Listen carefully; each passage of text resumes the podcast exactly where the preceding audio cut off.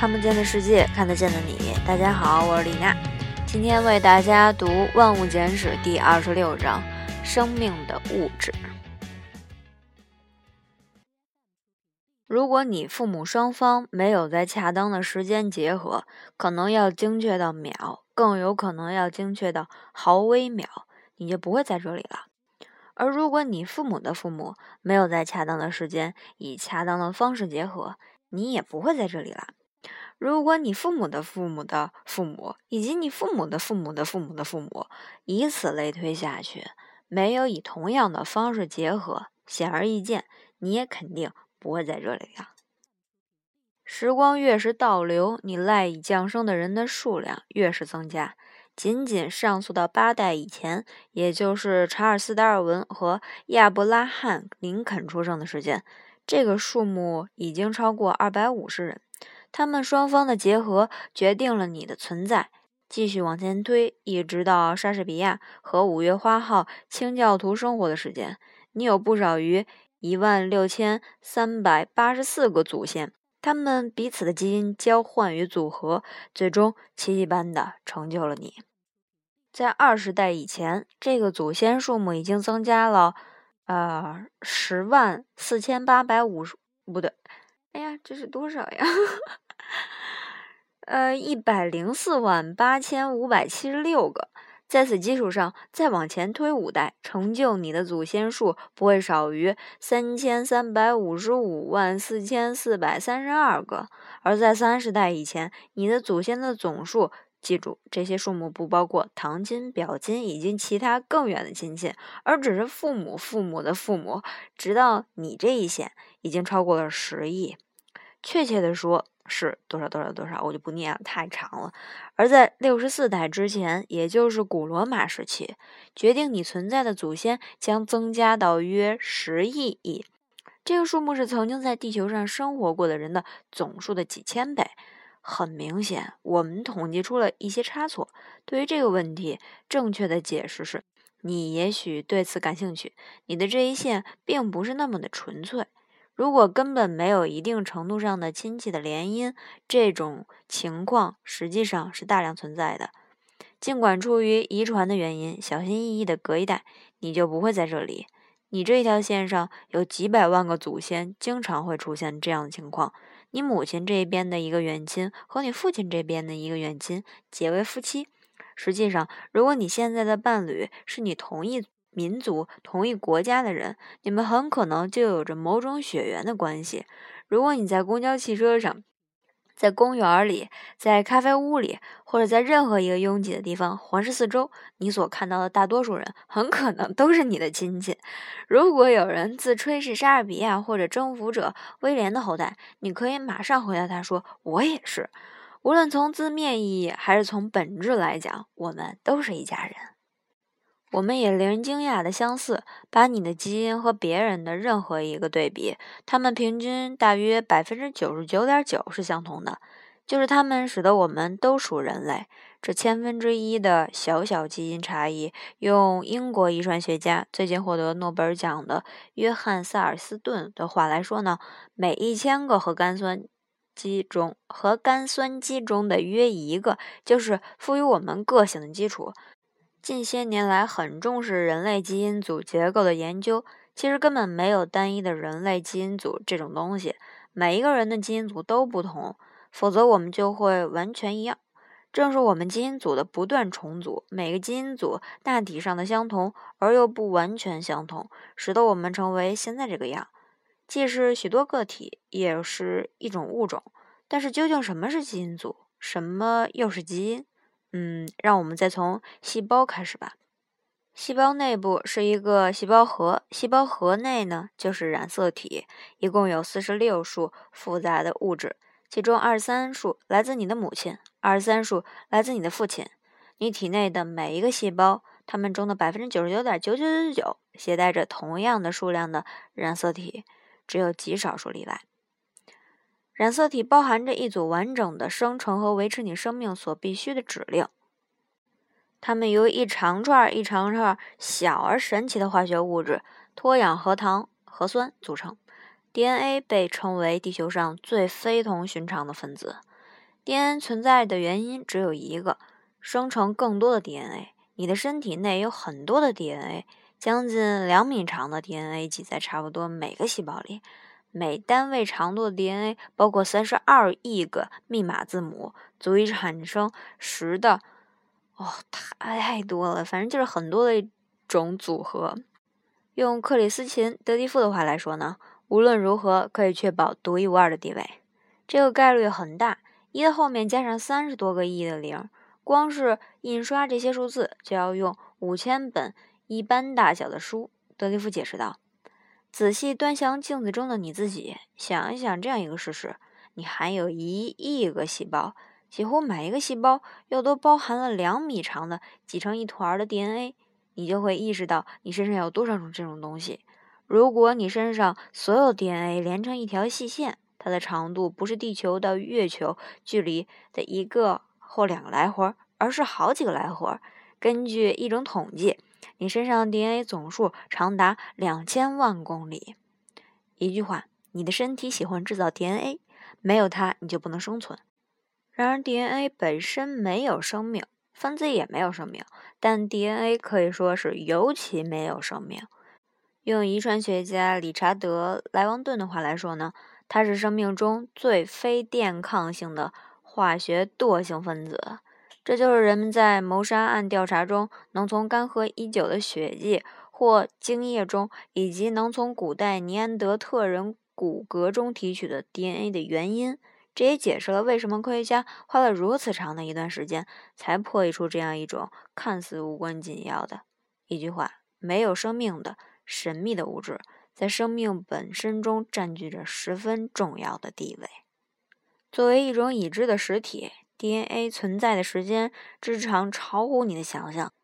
可是，直到1869年，DNA 才有一位任职于德国蒂贝根大学的瑞士科学家发现，在通过显微镜研究外科手术绷带的脓液时，米歇尔发现了一种他不认识的物质，他给它取名为核素。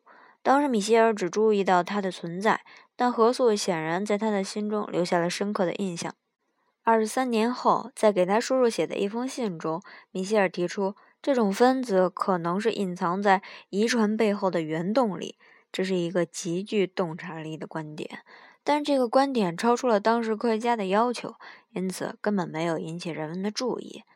在以后的半个世纪的大部分时间里，人们普遍认为这种物质现在被称为脱氧核糖核酸或者 DNA，在遗传中所扮演的充其量是一个微不足道的角色。它太简单了，主要由四个被称为核苷酸的基本物质组成。这就好比一个只有四个字母的字母表，你怎么可能用区区四个字母编写生命的故事？就大家所知，DNA 根本不做任何事情，它只是静静地待在细胞核中。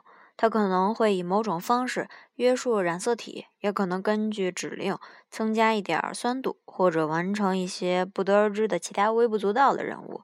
据认为，复杂的东西非得存在于蛋白质之中。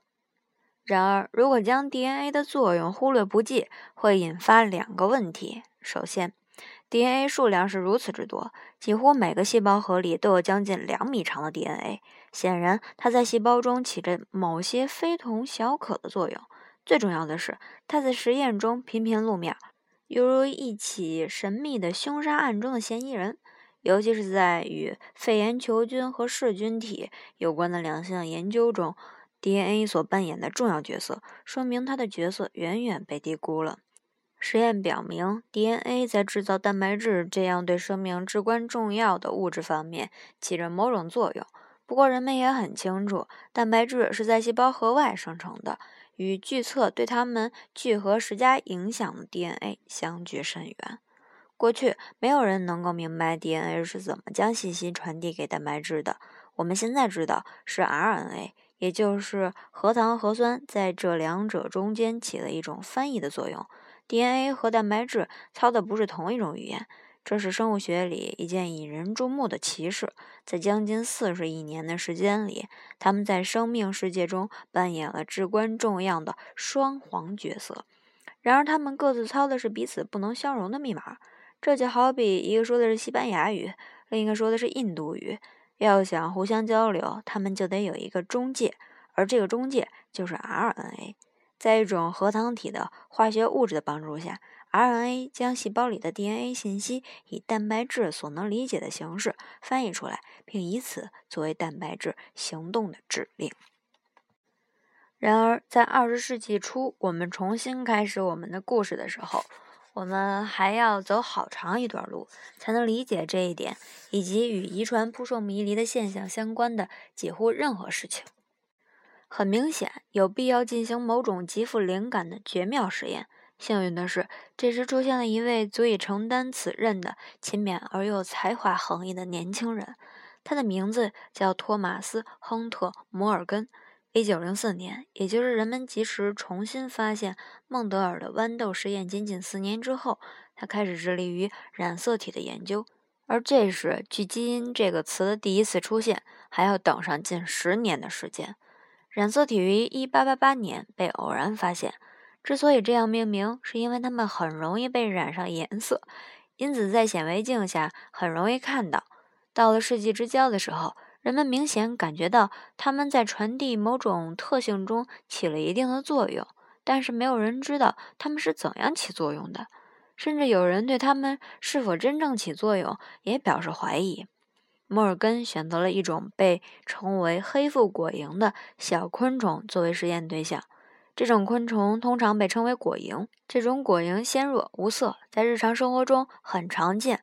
似乎总是频频的、迫不及待地一头撞进我们的饮料中。作为实验样品，这种果蝇有着某些不可比拟的优点。它们所占的空间极小，几乎不需要消费食物，在牛奶瓶中就可以轻而易举地培养出数百万只。从虫卵到成虫只需要十天左右的时间。只有四对染色体，用它们做实验非常简单。在纽约哥伦比亚大学。谢摩尔红楼的一个小的实验室里，摩尔根和他的同伴小心翼翼地培养和杂交了数百万只果蝇，它们中的每一个都得用镊子夹住，然后在珠宝商的放大镜下观察它们在遗传方面任何微小的变化。为了生成突变体，在长达六年的时间里，他们想尽了种种办法，将这些果蝇用 X 射线辐射，在明亮的光线或黑暗中加以培育。在烤箱里轻轻地烘烤，用离心机猛烈地摇晃，但是所有这些办法都不奏效。摩尔根几乎准备放弃他们所有的努力。然而，一种奇特的变体重复不断地出现了。有一只果蝇的眼睛是白色的，而一般情况下，果蝇的眼睛是红色的。有了这一突破，摩尔根和他的助手再接再厉，培育出了有用的突变个体。从而能在其后代中跟踪一个特性，这样他们就研究出了特定的特点和某种特定的染色体之间的相互联系，从而在某种程度上，是不是要睡着了？令人们满意的证明了染色体在遗传过程中的关键作用。不过，在下一个生物学的复杂层面上，问题依然存在着。这就是有些神秘的基因及构成它们的 DNA 非常难以分解和研究。直到1933年底，摩尔根获得诺贝尔奖时，许多研究人员连对基因的存在都依旧表示怀疑。正如摩尔根当时所指出的那样，基因是什么？它们是真实存在还是纯属想象？人们很难达成一致意见。一种在细胞活动中具有如此至关重要作用的东西。科学家们对于它的真实性总是迟迟不愿承认，这也许是令人惊讶的。在《生物学生命科学》一书中，华莱士、金和桑德指出，对于思考、记忆这样的精神活动，我们今天大体上处于同样的情况。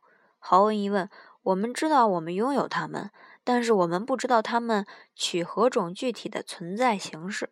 如果有的话，在很长时间里，基因也是如此。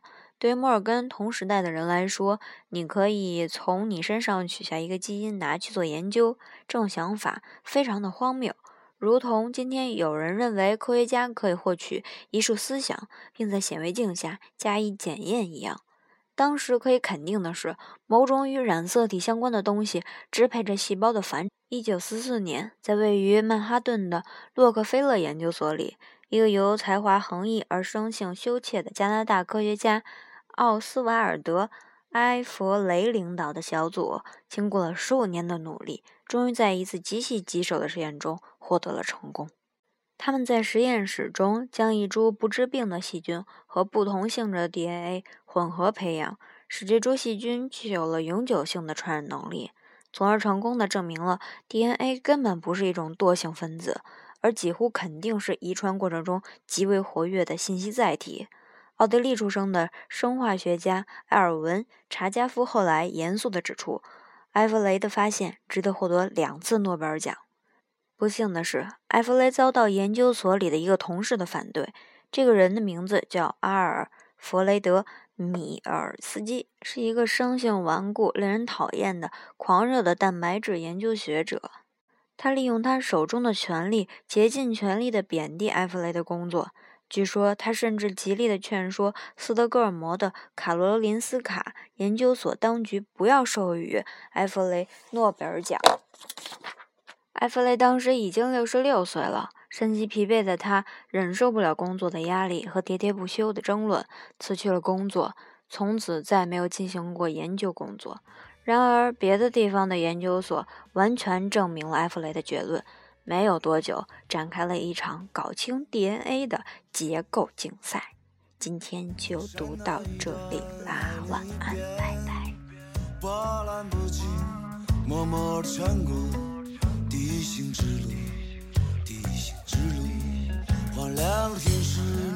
一月，冰冷的一切，深的容颜，一如既往被蒙上灰烬，在你眼。